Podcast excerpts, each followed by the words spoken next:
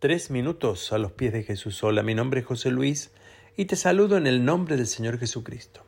Siguiendo con la serie del Sermón del Monte, hoy quiero compartir contigo Mateo 5, 27 al 30, que habla acerca del tema del adulterio.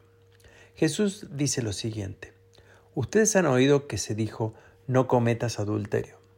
Pero yo les digo que cualquiera que mira a una mujer y la codicia, ya ha cometido adulterio con ella en el corazón. Por lo tanto, si tu ojo derecho te hace pecar, sácatelo y tíralo. Más te vale perder una sola parte de tu cuerpo y no que todo él sea arrojado al infierno.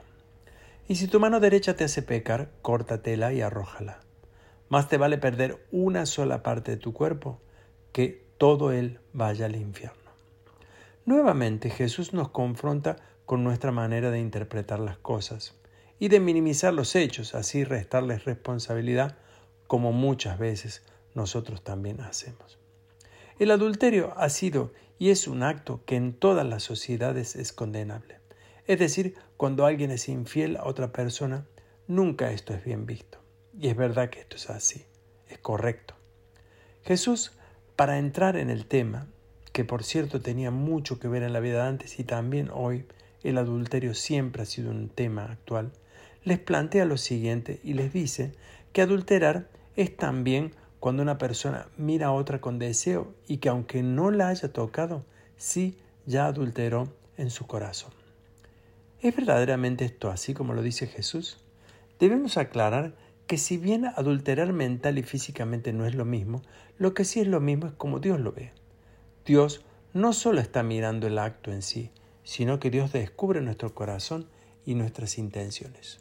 Esto quiere decir que si tuviéramos la oportunidad seguramente lo haríamos. Por esto las intenciones de nuestro corazón cuentan para Dios. Pero ¿qué quiere decir Jesús y enseñarnos en este tema? Quiere enseñarnos primeramente la pureza y quiere Jesús que aprendamos a, controlar todo nuestro ser. Es decir, si tenemos la capacidad de controlar nuestros pensamientos, también podremos controlar todo nuestro cuerpo.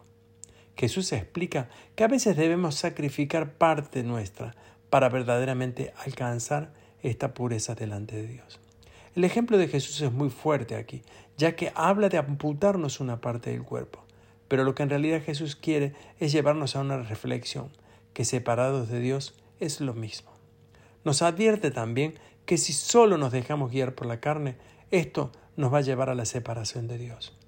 Y Dios el Padre no quiere esto. ¿Y tú qué piensas de esto? Nos gustaría escuchar tu testimonio y opinión.